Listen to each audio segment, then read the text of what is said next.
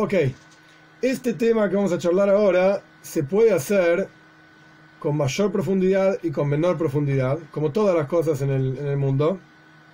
Y ni que hablar en la Toira, que Toira, la Torah es es la sabiduría divina, y Dios es infinito, y quiere decir que todo lo que uno puede estudiar es literalmente infinito. Y esto no es algo solamente de místico, digamos, que, que la Torah sea la sabiduría divina, sino que incluso es un Teilim, es un salmo, Aruja Meretzmida, Orejama Mineyam, eh, es, es un versículo en donde la toira es más amplia que la medida y es más profunda que, la, que el mar. Es, infinita la toira. Entonces, me pareció que siendo un tema complejo, voy a plantear, voy a plantear lo que otros dicen, en la forma en que lo plantean, y mi humilde opinión, yo no estoy 100% de acuerdo con lo que otros dicen, pero esto surgió de una conversación que tuvimos con otra persona. Me parece un tema interesante para conversar, para charlarlo y para preguntar y para poner el cop, poner un poco la cabeza. Entonces, primero, primero voy a plantear lo que escuché de un gran, gran Josid, un gran, gran Josid y maestro, maestro de maestros, literalmente, el rabino Manis Friedman en Estados Unidos, para que tengan idea de qué clase de personaje es era el que cuando hacían una transmisión en vivo desde 770 y el Rebe hablaba, y a veces hablaba horas, literalmente, horas, por ejemplo, para un Farbrengen del 19 de Kislev, que es una fiesta muy importante en Jabad, el Rebe hacía un Farbrengen, una reunión hasídica y hablaba horas, 5 o 6 horas, Manis Friedman traducía en vivo al inglés. Entonces, no es que estamos hablando de traducir a Tubia que está diciendo 3, 4 tonterías, eso es sencillo. Traducir al Rebe con la profundidad de lo que el Rebe está diciendo, todas novedades, cosas que nadie nunca escuchó, no es que eran cosas que leía el libro y ya está. Lo traducía en el momento, lo masticaba obviamente y lo decía en inglés para el resto del mundo, digamos, salía en televisión, etc. Un personaje súper, súper importante y súper interesante. Él tiene una forma de explicar algo así como el judaísmo. Bekitsur, en resumen, una de las cosas que él dice, que esto me parece fantástico como idea, es que el judaísmo en sí no es una religión, el judaísmo es una relación. Vos te relacionás con Dios. De esto se trata el judaísmo. No es una religión de andar a hacer esto, andar a hacer lo otro. Por supuesto, no hay que malinterpretar. La Mishnah dice, nuestros sabios dicen, Pirke Avois, Hamaise Waikar, lo Amedra Shikar, el Hamaise Waikar. Lo principal no es tanto el bla bla bla, lo principal es cumplir las mitzvot. Pero bueno, dentro de ese cumplir las mitzvot, está el concepto, está la idea de que esas mitzvot nos relacionan con Dios. Como ya hablamos muchas veces, la palabra mitzvah viene de la palabra tzavta vejibur. Tzavta es unión, te estás uniendo a Dios a través de una mitzvah. Entonces el punto no es si vas a tener una porción en el mundo por venir, el punto no es si te va a ir bien materialmente hablando, qué sé yo. El punto es, te relacionas con Dios. Dicho de otra manera, es lo mismo, pero con otras palabras, trascender tu humanidad. Todos nosotros somos seres humanos y tenemos el límite de ser seres humanos. ¿Cómo llega el ser humano a su plenitud? Pues entonces en el mundo tenemos, es una forma de categorizar, a pesar de que la ciencia moderna ve las cosas de otra manera, pero no importa, es un modelo nada más. En el mundo tenemos objetos inanimados, minerales, qué sé yo. Tenés el mundo vegetal, el mundo animal y el mundo del ser humano. El mundo mineral, digamos, objetos inanimados, llegan a su plenitud cuando la planta, un vegetal, lo absorbe y con ese mineral crece, etc. El mundo vegetal llega a su plenitud cuando el mundo animal, viene una vaca, se come la planta y crece con la planta, etc. Y el mundo animal obtiene su plenitud cuando el ser humano lo utiliza. O que lo come, o que lo utiliza para arar un campo, no importa el caso exacto. No vamos a discutir ahora si vegetariano, si vegano, no es el punto la cuestión es que el mundo animal llega a su plenitud cuando el mundo eh, del ser humano, el mundo humano, lo, absorbe, lo toma, lo usa. ¿Y el ser humano? ¿Cómo llega a su plenitud? Cuando es conectado con Dios, con el infinito, literalmente. El creador, etc. Esa es la plenitud del ser humano. ¿Y cómo llega a esa plenitud? A través de las mitzvot. Pero entonces todo el concepto de las mitzvot no es hace esto porque te va a ir bien. O hace esto porque si no, no sabes la que te espera. Eso no es concepto de las mitzvot. El concepto es la unión con Dios. Trascender tu, tu, entre comillas lo digo, pobre estado de ser humano y pasás a ser infinito, literalmente, al conectarse al infinito. Es como una cuenta matemática sencilla, ¿sí? 1 más infinito, infinito. 2 más infinito, infinito. Cualquier cosa que le, que le modifiques al infinito te va a dar infinito. Entonces, cuando el ser humano se conecta con Dios, que es el infinito absoluto, que paréntesis, incluso en el infinito hay niveles también, así que explica Hasides, es interesante, pero bueno, cerramos paréntesis. Cuando el ser humano se conecta con el infinito absoluto que es Dios, entonces se transforma en, entre comillas, infinito. Se transforma en infinito. Este es el concepto del judaísmo, esto es lo que es el judaísmo. Entonces, volviendo a las palabras que usamos antes, no es una religión en términos de hace esto, no haga lo otro, esta regla, la otra regla, que igual las hay, está el Shuhan el código de judío, como dije antes, Amai que lo principal es la acción, acá el énfasis es la relación. Yo me relaciono con Dios, me uno a Dios, etcétera, con el canal que corresponde que Dios estableció.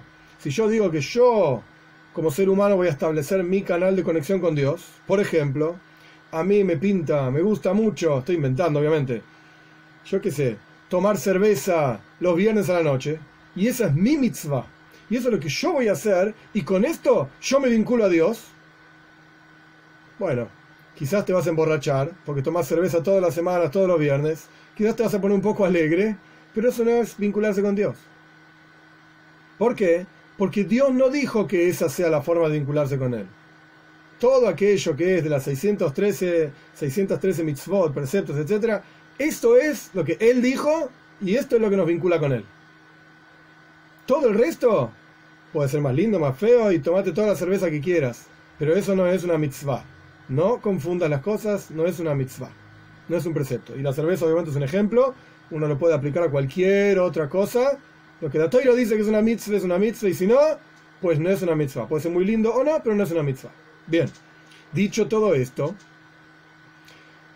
la pregunta es, ¿Para qué? Ok, que la, plenitud y yo qué sé, pero al fin y al cabo, Dios necesita mis preceptos o no. ¿Para qué me puso acá? Para que yo me conecte con Él. ¿Qué, qué ganancia hay? ¿Qué, para, ¿Qué utilidad tiene que yo me vincule con Él? ¿A Dios le importa que yo me vincule con Él o no? Él me puso acá, me creó, yo estoy acá sentado, estudiando Toira, enseñando Toira. ¿A Él le importa? ¿Le hace alguna diferencia si yo estoy acá estudiando toira o tomando cerveza? Si yo estoy leyendo el diario o leyendo la Torá? ¿Hay alguna diferencia para él si yo hago una mitzvah o no hago una mitzvah? Who cares? ¿A quién le importa? Si somos nada, garnished, insignificante frente a él. Como hablamos muchas veces, Dios con una sola letra creó todo el universo. Y yo puedo hablar, hablar, hablar y hablar y no creo nada, ni un mosquito. De hecho, el Talmud, ¿por qué el mosquito? El Talmud dice el ejemplo que todos los científicos del mundo no se pueden, se pueden juntar y no pueden crear ni un mosquito. Ni un ala de un mosquito, así está escrito texto. Knaf itush, ni un ala de un mosquito. Gornish, nada. Entonces soy tan insignificante, ¿a él le importa algo de lo que yo hago? La respuesta clásica, clásica, de el gran, gran, gran porcentaje del pueblo judío es, no, no le importa. Si no son nadie y no sos nada. ¿Cómo a Él, Dios, infinito, todopoderoso, etcétera, etcétera, todo lo que puedas decir sobre Él, etcétera, cómo a Él le va a importar lo que vos, con todas tus limitaciones, o sea, cada uno de nosotros con todas nuestras limitaciones, hagas o no hagas? No le importa. Esa es la respuesta clásica. El rabino Manis Friedman tiene montones de clases y charlas en donde él explica todo lo contrario. Todo lo que dije hasta acá, esto estamos todos de acuerdo. En este sentido, todos estamos de acuerdo. Pero a partir de si a Dios le importa o no, el rabino Manis Friedman dice, a Dios le importa. Y no solamente le importa, yo estoy de acuerdo con que le importa, y ahora voy a explicar. No solamente le importa, sino que él lo necesita. He needs you. Dios te necesita a vos. A vos, a vos, a vos, a cada uno de nosotros. Nos necesita. Y él tiene toda una explicación, los invito, está en inglés, pero bueno, los invito a buscar, está en YouTube, tiene muchísimas charlas sobre esto, muchas veces lo dice, no es que está en un solo lugar, esta es la... El, asunto de él lo explica con detalles y con ejemplos y con cuestiones, y es muy interesante, muy interesante. Dios te necesita. Incluso tiene una merchandising, ¿cómo se dice? Uno puede comprar una remera del canal de Manis Friedman. I am needed.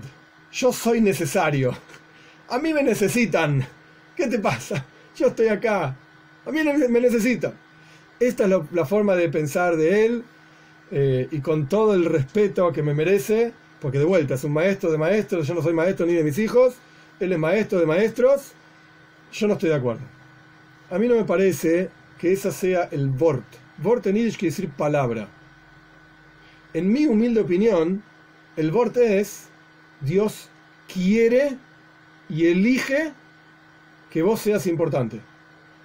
Que parece, es parecido, pero no es lo mismo.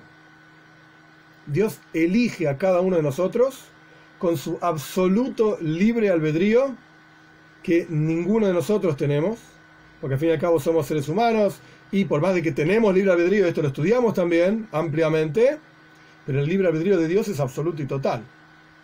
Porque ni siquiera hay un Dios que pueda saber el futuro de Dios. Y Dios sí sabe todo lo que pasa con nosotros. Bueno, esto lo, hablamos ampliamente en otra, otra charla. Dios tiene el absoluto, total libre albedrío sobre todas las cosas. No hay nada que lo fuerce, nada que lo conozca, nada excepto Él. Él es Él, etc. Como dice, Eye seré el que seré, yo soy, Él es Él. Ani Hashem, yo soy Dios. Esto es lo que Él dice. Bien. Él elige que nosotros seamos importantes frente a Él. Automáticamente nosotros somos importantes frente a Él, cumplimos nuestras mitzvot que nos corresponden, y Él está contento porque cumplimos una mitzvah, Él elige estar contento por cumplir una mitzvah. Ahora bien, ¿de dónde sale toda esta cuestión? Este tema de la elección divina, de la, entre comillas, necesidad divina, este es un tema ampliamente tratado en Kabbalah y en Hasidus. Hasidus no se trata en muchos lugares, hay discursos hasídicos no, hay, perdón, no hay discursos hasídicos que hablen exclusivamente de este tema, sino que es tocado aquí y allá como un tema cuasi secundario. Pero no lo es, no es un tema secundario, sino que se asume, ¿por qué se, toma, se toca como un tema secundario? Porque se asume que es fácil de entender, comprensible y sencillo. Entonces no se dedica, digamos, los discursos hasídicos específicamente a hablar de este tema. Pero obviamente no es tan sencillo. ¿Dios me necesita o no me necesita? ¿Dios me quiere o no me quiere? Paréntesis, ¿qué diferencia hay entre querer, perdón, entre necesitar y elegir? O sea, la diferencia es gigante. ¿Por qué gigante? Muy simple, aplicación práctica total. Yo puedo necesitar comer. Yo necesito comer, porque si no me muero de hambre. Dios me creó de esta manera. Que yo necesite comer, me guste o no me guste. Pero de ahí a que yo diga que yo elijo comer, puede ser que yo necesite o puede ser que no necesite. Yo elegí comer. Quiere decir, una persona obesa, es un ejemplo nada más, no come porque tiene hambre, no come porque necesita comer. Porque si analizamos esto en términos científicos, no necesita comer. Necesitará mantenerse, yo qué sé, pero necesitar comida, la cantidad que come, no, si tiene unos cuantos kilos de más. No necesita comer, elige comer. ¿Por qué? Ok, lo podemos discutir, porque está enfermo, porque tiene ganas, porque le gusta. Esta es otra cuestión que hay que tratar con un médico. Pero el punto es que elige comer, no necesita comer. Entonces, si nosotros decimos que Dios necesita de nosotros, a mí personalmente me hace ruido. ¿Por qué? Porque en montones de lugares está escrito que Dios es Shleimusa de Hoila, es la plenitud absoluta. No necesita nada. Plenitud total. En la plenitud total no hay necesidades. Entonces Dios, por el otro lado, antes de entrar en Dios, por el otro lado, si vamos a decir que nosotros, cada uno de nosotros somos insignificantes frente a Dios, who cares? ¿Qué le importa si estás vivo, estás muerto? Somos menos que hormigas, olvídate, nada. Entonces esto deja a la persona en una posición grave y peligrosa, en donde uno puede decir igual qué diferencia hay, si estoy, si no estoy, ¿a qué le importa a Dios? ¿Para qué voy a cumplir una mitzvah si no le importa? ¿Qué diferencia hay? haz lo que quieras. Mata gente, robá, no hay diferencia. Si a nadie le importa. Es peligroso pasar, digamos, el límite de decir a Dios no le importa nada. Súper peligroso. Porque entonces la verdad es que también se cae toda la Torah y Mitzvot. Porque de vuelta, volviendo al comienzo, si todo el judaísmo es una relación con Dios, imagínense tener una relación con una persona que cuando le hablas te da vuelta la cara. Y no le importa lo que decís. Lo llamás, Shalom Aleichem. Da vuelta la cara, mira por otro lado. Shalom Aleichem. Ah, está mirando el partido de fútbol, la, la televisión. ¡Hola! Y se da vuelta y te dice, no me importa que existas. Bueno, ¿sabes qué? Chao. Me voy a otro lado. Con vos no se puede tener una relación. Es imposible así, tiene que ser algo recíproco. Entonces, si el judaísmo es una relación con Dios y a Dios no le importa nada de lo que hagamos o no hagamos, ¿qué, qué clase de relación es esa? ¿Sabes qué? Hay muchas cosas más interesantes que hacer. De hecho, hay una historia del, del Alter Rebbe con un Josid, era Shmuel Munkes se llamaba el Josid, un Josid muy particular, muy especial. Una vez el Alter Rebbe en, en un momento estaba escapándose de Napoleón, escapándose de Napoleón que estaba entrando en Rusia, ¿sí? 1810, 12, por ahí, esa época, poco antes del fallecimiento del Alter Rebbe. El Rebbe lo fueron a buscar, eh, creo que no Napoleón, esto es la historia de Yutes Kislev, perdón, 19 de Kislev, 1789 creo, o 98, no me acuerdo. No, Yutes Kislev lo fueron a buscar los rusos al Alter Rebbe, dije mal, los rusos al Alter Rebbe para ponerlo en prisión, y el Alter Rebbe se escapó por una ventana. Los rusos fueron a buscarlo, no lo encontraron, se fueron, el Alter Rebbe volvió a su casa y estaba en la disyuntiva de si iba con los rusos o no iba con los rusos a la cárcel. Entonces le preguntó a Shmuel Munkes, imagínense que Josid era que le preguntaba el Rebe al Josid, ¿qué hacer? Entonces el Josid, el Rebe le preguntó, ¿me dejo capturar o no me dejo capturar? Entonces el Josid le contestó así, Shmuel Munkes le contestó así, si vos sos un Rebe verdaderamente hablando, no te va a pasar nada, sos un Rebe. Y si vos no sos un Rebe, ¿con qué derecho nos quitaste todos los placeres del mundo? Porque en Jabat se habla, no estoy diciendo que esto es lo que hay que ir a hacer ahora, pero en Jabat se habla de que en la práctica los placeres del mundo, ¿quién los necesita? Aquello que está permitido está permitido. Perdón, aquello que está prohibido está prohibido, aquello que está permitido, ¿quién lo necesita? ¿Para qué? Deja, lo único que importa es Dios. En Jabat se habla mucho de esto. Ahora bien, si vos no sos un rebe, le dijo el Josid, ¿por qué me arruinaste el mundo? Me arruinaste la vida. No puedo comer esto, no puedo comer lo otro, no puedo hacer aquello, no puedo, no puedo, no puedo. Déjame hinchar, déjame disfrutar de la vida y ya está. ¿Qué tanto lío? Entonces, igual, llevando esto a la relación con Dios, si Dios igual no le importa nada de lo que yo haga, ¿sabes qué? No me molestes más. Déjame disfrutar de la vida, sea lo que fuere que quiere decir, no importa. Déjame hacer lo que se me cante ya está. Si igual no te importa lo que hago. Entonces es peligroso decir a Dios no le importa nada. Es peligroso. Entonces estamos acá, la, disyuntiva es si Dios necesita esto o si Dios simplemente elige que esto le importe. ¿Por qué? Porque se le cantó elegir. Como con una verdadera elección, libre albedrío, uno no elige por un porqué. Si hay un porqué ya no es libre albedrío. Si vos vas al supermercado y elegís comprar el detergente pirulo porque es más barato, que está bien, ok, es más barato, en realidad no elegiste detergente, mentira. El detergente te eligió a vos. ¿Por qué? Y porque no tenías otra opción. Si vos estás buscando que sea más barato, que vas a comprar el más caro, no podés. No es una verdadera elección. Verdadera elección es cuando no hay nada que te fuerce a tomar una cosa por sobre la otra. Eso es una verdadera elección libre total. Entonces Dios elige que le importe lo que nos pasa a nosotros con su verdadero y absoluto libre albedrío. Ok, dicho todo esto, cerrando todos los paréntesis que quedaron pendientes, dicho todo esto, en los discursos hasídicos donde se discute esto y en Kabbalah, en la mística judía donde se habla de estos temas, esto se llama Avoida Soirech Gavoya. Avoida significa el trabajo que cada uno de nosotros hacemos hacia Dios. Cumplir mitzvot, estudiar Torah, esto se llama trabajo. Sorej significa como de tzarij, necesario, necesito. Y Gavoya es arriba. En, otras palabras, la, la, la, expresión traída en Kabbalah es que todo lo que un Yehudi hace, es necesario arriba, en los mundos espirituales. Suena como lo que dice Rabino Maris Friedman.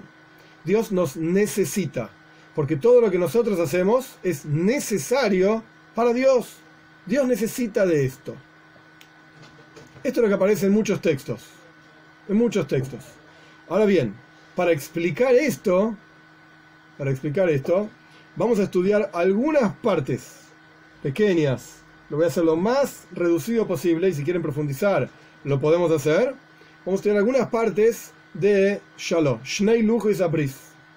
Shnei Lujo y Zabris, ya lo expliqué varias veces, es un libro de Kabbalah muy famoso. Ishaya Horvitz, año 1630, 50, por ahí, falleció en Eretz Israel. Él escribe en la introducción a su libro, hay todo, una, todo un capítulo sobre este tema. La otra vez estudiamos en la introducción a su libro el capítulo sobre el libre albedrío, ya, eh, que lo estudiamos, va, algunas partes adentro. Este es otro capítulo, de otro tema, Shara Godel se llama, el gran, la gran puerta, en donde discute ampliamente este asunto.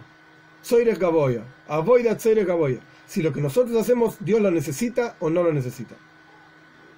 Bien, ¿cómo lo discute? una de las cualidades, digamos, de las cosas que hace el Shalom es traer diferentes libros, constantemente cita un libro tras otro libro y un libro tras otro libro de diferentes ideas. Algunos él mismo dice esto lo rechazo, esto sí va, esto no va, y después llega a su propia conclusión y explica las cosas a su manera. Este es el Derech, este es el camino de Shalom. Esto es lo que hace Shalom siempre.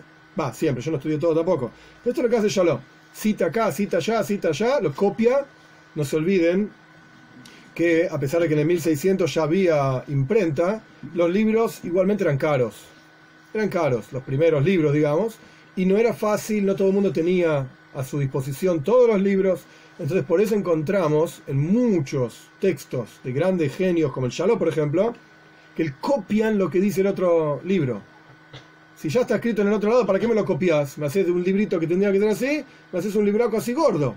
Copian porque no estaban a disposición de todo el mundo no era común tener esos libros, libros digamos raros. Entonces copia y copia y copia montones y montones de otros libros y va como si fuese un tamiz, tamizando la harina para que quede toda la, la, parte inapropiada, qué sé yo, la parte que uno no quiere de la harina afuera y solamente queda la harina más fina. Y, esto, y después él da su propia explicación. Si tengo que leer cada parte, creo que vamos a tardar mucho y va a ser aburrido. Entonces no lo voy a hacer. Voy a explicar las cosas de afuera directamente, excepto un par de historias en el Talmud que son súper interesantes. Este capítulo del Shalom está basado en, y él lo cita, lo copia también, otro libro que se llama Avoidas HaKoidesh. Avoidas HaKoidesh lo escribió un Mekubal, Meir Ibn Gabay se llamaba, año 1520 por ahí, antes del Arizal escribió un libro entero, famoso, famoso, muy importante, Avoidas Akoidesh. Lamentablemente, entre comillas lo digo, cuando surge toda la mística y la cabala del Arizal, el Avoidas Akoidesh quedó como relegado, porque es anterior al Arizal. Pero hay ciertos asuntos en Kabbalah que se toman y se extraen de este libro específicamente. Avoida Gavoya, que el trabajo que nosotros hacemos, las mitzvot, son para Dios, porque Él las necesita literalmente, esto surge de la Boida Sakoides. y él trae la siguiente idea. Punto número uno. La toira dice, lo que no se entienda, levanten la mano y pregunten, porque hay algunas cosas que quizás son novedosas y difíciles de comprender. Y yo lo voy a tratar de masticar y explicar lo más simple posible. La toira dice, Adam. Dios creó al hombre a imagen de Dios. ¿Cuál es la imagen de Dios? Dios no tiene imagen. ¿De qué estás hablando? Entonces, explican los Mekubalim, explican los Farim, los libros de Kabbalah, y el Hasides también, que Dios es infinito. Y para crear el sistema que Él ideó, para crear un hombre finito como nosotros, hay unos más gordos, otros más flacos, pero somos todos finitos igual, eh, la forma en que Él diseñó es expresarse en un mundo espiritual en una cosa que se llaman Sefirot. 10 Sefirot. Que parte de lo que hablábamos antes también, Bina, Das, todas estas cosas que no importa qué son cada una de ellas, son expresiones divinas para Dios expresándose como sabio, Dios expresándose como inteligente, Dios expresándose como bondadoso, como severo, son expresiones divinas. Así como un ser humano común y corriente. Tenemos diferentes expresiones. Uno es padre, es hijo, es hermano, es nieto, yo que abuelo. Cada uno de nosotros tenemos maestro, estudiante, tenemos diferentes expresiones de nosotros mismos y nos comportamos de acuerdo a la tarea que se espera de nosotros de una manera determinada. Si yo tengo que dar una clase, no los puedo tratar como mis hijos. Mis hijos son mis hijos y la clase es la clase. son expresiones mías, pero soy un solo yo, que me expreso de diferentes maneras. Eso es una sefirá. Es el concepto de una sefira en Kabbalah, en la mística judía. Dios crea estas 10 sefirot, son 10, así, así está traído en diferentes libros. Dios crea estas 10 sefirot para expresarse, y ese es el Tselem Elohim. Esa es la imagen de Dios a la que el hombre fue creado. En el hombre encontramos, como yo expliqué antes también, las 10 eh, partes, digamos, intelecto y emociones, tres partes intelectuales, siete partes emocionales, las 10 cualidades en el ser humano están directamente relacionadas con estas cualidades de expresiones divinas que son el Selem Elohim, la imagen de Dios, literalmente. Ahora bien, ahora bien, con esto en cuenta, la forma en que Dios envía energía a este mundo, la forma en que Dios envía energía a este mundo es a través de esta sefirot. Cuando Dios quiere ser bondadoso, entonces Él envía su bondad y la expresa a través de esta cualidad de bondad. Cuando Dios quiere ser juez y severo con el mundo, Dios se expresa a través de esta cualidad que se llama gvura, severidad. Y así sucesivamente. Cada una de las expresiones divinas tienen un efecto aquí abajo en este mundo. Bien, entonces, ¿qué significa Voida Tzoirech Gavoya? ¿Qué significa, en resumen, y en un minuto vamos a profundizar, qué significa trabajo porque Dios necesita? Ok, cuando uno empieza a profundizar la palabra Dios, se quedó corta. Eso no significa nada. ¿Quién es Dios? ¿Qué nivel de Dios? ¿Qué expresión de Dios? Pues hay un nivel que se llama el Shema Valle. El nombre de cuatro letras, una Yud, una Hei, una Vav y una Hei. Este nombre expresa estas diez sefirot.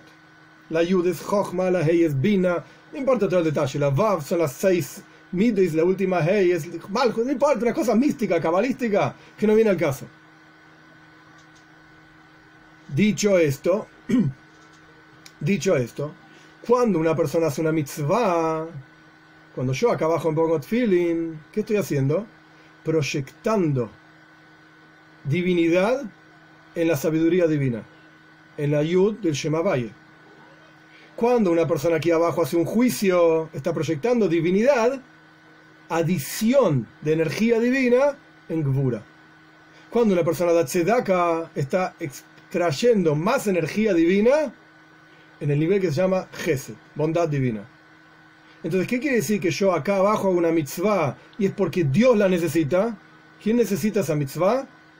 Las expresiones divinas que Dios creó para que este mundo funcione como nosotros lo conocemos, un mundo limitado, un mundo con un ser humano, con diferentes cualidades, etc. Cuando un Yehudi hace una mitzvah acá abajo, genera energía divina ahí arriba. Todo lo que vos haces acá abajo tiene un efecto arriba. Y si vos, Dios libre y guarde, transgredís la Torah acá abajo, pues generaste una falta de energía divina allá arriba. Entonces, ¿qué quiere decir Avoidat Soires Gaboya? Que Dios te necesita. ¿Qué significa? Que los niveles espirituales a través de los cuales este mundo recibe energía, cuando vos cumplís una mitzvah, tienen más energía que antes. Y cuando vos haces una veira, una transgresión, se resta la energía que hay en esos mundos. Dicho todo esto, vamos a leer unas frases en el Talmud, que son muy interesantes. Ok, dice el Talmud, dice el Talmud, así, una vez Rabbi Shmuel Ben Elisha, que era un Kohen God, un sumo sacerdote, entró en el Koy de Yakodoshim, en el lugar más santo del templo en Yom Kippurim, para ofrendar ketoires, incienso. Lo vi a Dios sentado ahí y Dios dijo, Ishmael bni borgeini, Ishmael mi hijo bendecime. Y yo le dije, continúa Rabbi Ishmael ben Elisha, que sea la voluntad milefanejo, que sea la voluntad frente a ti, que conquiste tu misericordia, tu enojo, y que giren, digamos, que tu misericordia ande, digamos, y pase por sobre tus cualidades, y te comportes con tus hijos con misericordia, con compasión, y, vas y vayas más allá de la letra de la ley. Esto es lo que le dijo Ishmael Ben a Dios. Continúa el Talmud diciendo, Dios hizo así. Dios asintió, movió la cabeza, como diciendo amén, que sea así. Otra historia en el Talmud. Dijo Rabbi Yohanan en nombre de Rabbi Yoisi. ¿Cómo sabes que Dios reza? Momento. ¿El rezo no era que yo le pido algo a Dios? Pará. ¿Cómo sabes que Dios reza? Porque está escrito, este es un versículo en Ishaya, y los voy a traer a mi santo monte, y los voy a alegrar, bebéis tefilosi, en la casa de mi rezo, donde Dios reza, le veis a Mikdash, el templo, es donde Dios mismo reza. El texto no dice en Ishaya, en el profeta, tfilasam, el lugar donde ellos rezan. Voy a llevar a todo el pueblo judío a Eretz Israel como Shia construir el Besamikdash y los voy a llevar al lugar donde ellos rezan. No, no, no, donde yo rezo, dice Dios. De aquí aprendemos que Dios reza. Pregunta el Talmud, ¿ah sí? ¿Y cuál es el contenido del rezo de Dios? ¿Qué reza Dios? El Talmud responde, dice Rab Zutra Bartoivia, así se llama. Dice Rab,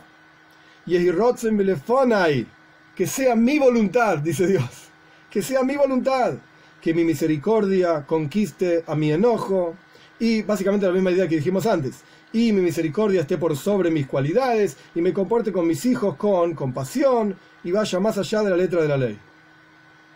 Vemos claramente que nosotros acá abajo tenemos un efecto allá arriba, al punto tal que Dios mismo le pidió a Ishmael Ben Elisha, Cohen Godel, dame una braja, dame una bendición.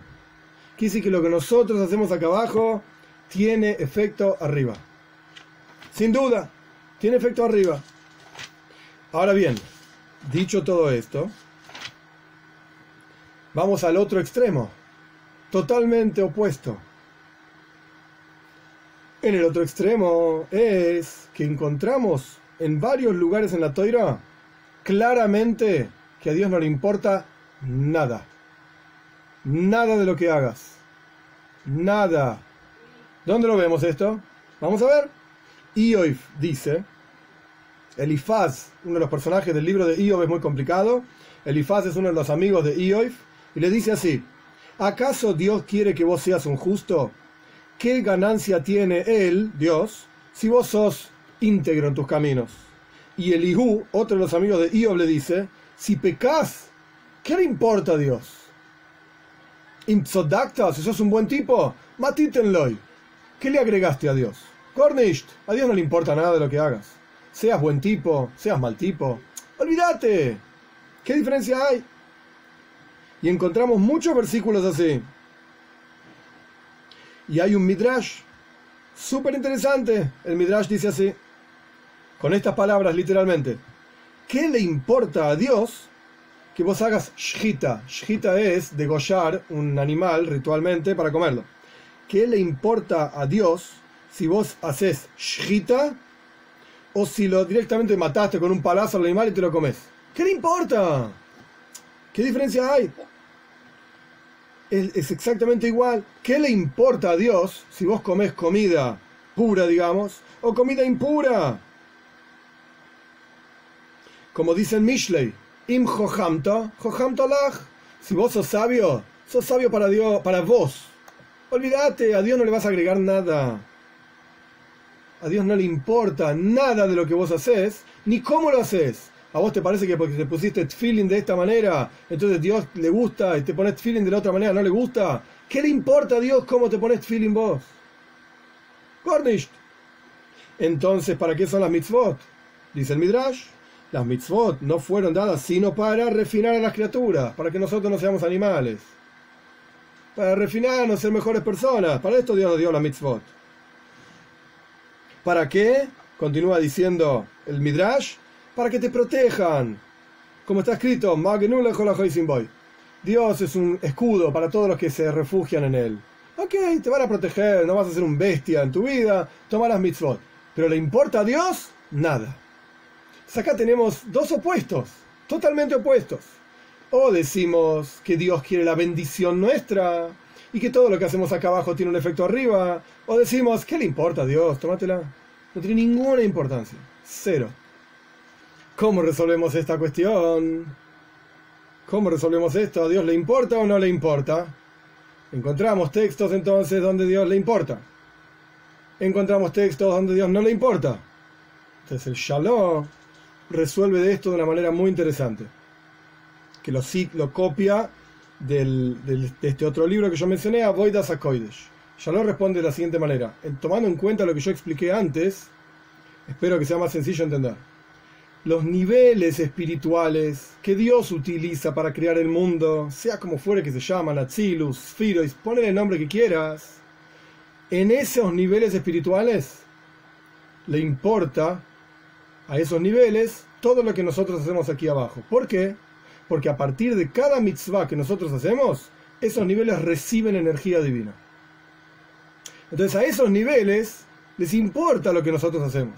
Y Dios libre y guarde si nosotros hacemos lo opuesto de lo que corresponde, en esos niveles no hay proyección de energía. Entonces, cuando, dicho de otra manera, al revés, cuando nosotros hacemos una mitzvah, esa mitzvah es por necesidad de Dios, entre comillas. ¿Qué es Dios?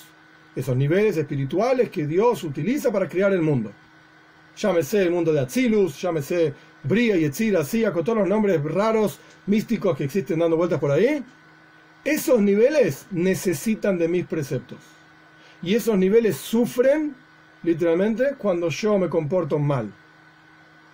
Pero, eh, eh, perdón, antes de seguir adelante, esos niveles es a los que se refieren las historias, como la de Rabbi Shmuel ben Elisha. Shmuel, mi hijo, bendecime, da una braja. ¿Cómo vuelve a hacer una braja a Dios? Sí, hay cierto nivel espiritual en el cual corresponde que la acción, es así el sistema, la acción de este mundo inferior tiene un efecto en los mundos superiores. Para bien y para lo opuesto también. Pero hay un nivel, el otro, la otra parte, cuando, Dios, cuando las escrituras dicen que a Dios no le importa, ¿a qué se refieren? Se refieren a la esencia misma de Dios que trasciende esos niveles a través de los cuales Dios creó el mundo.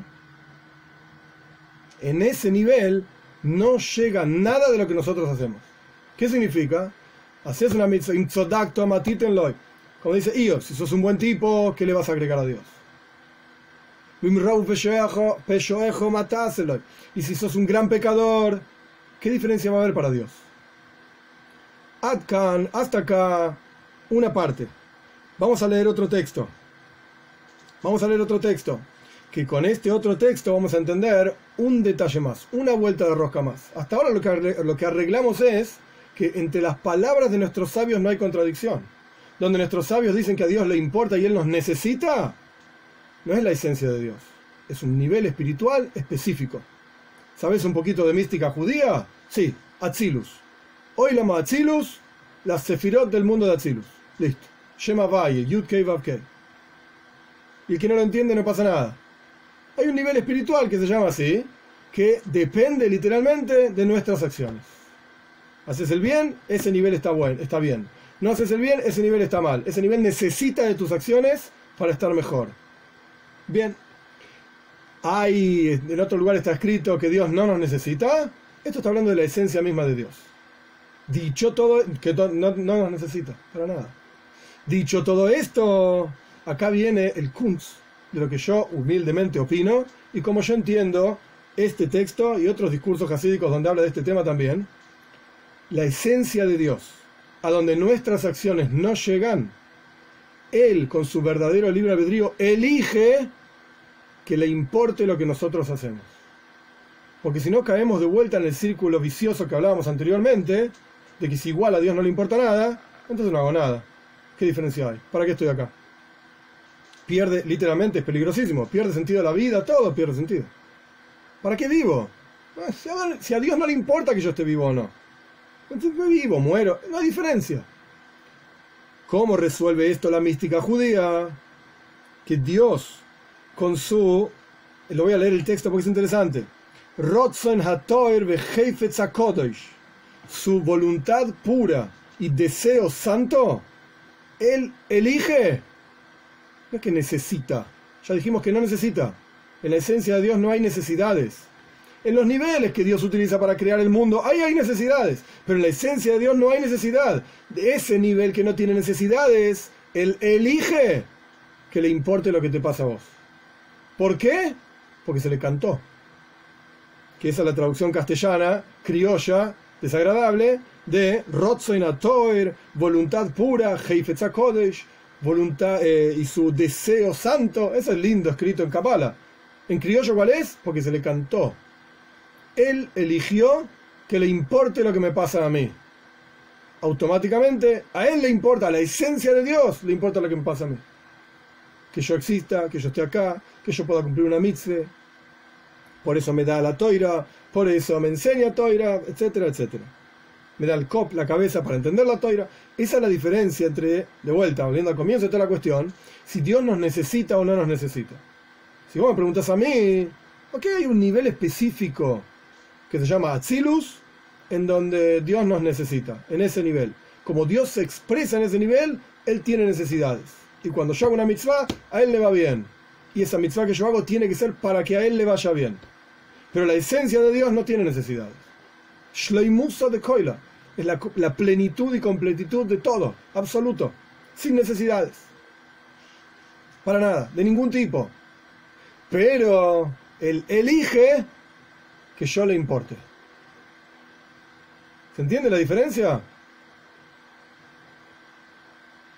¿Preguntas?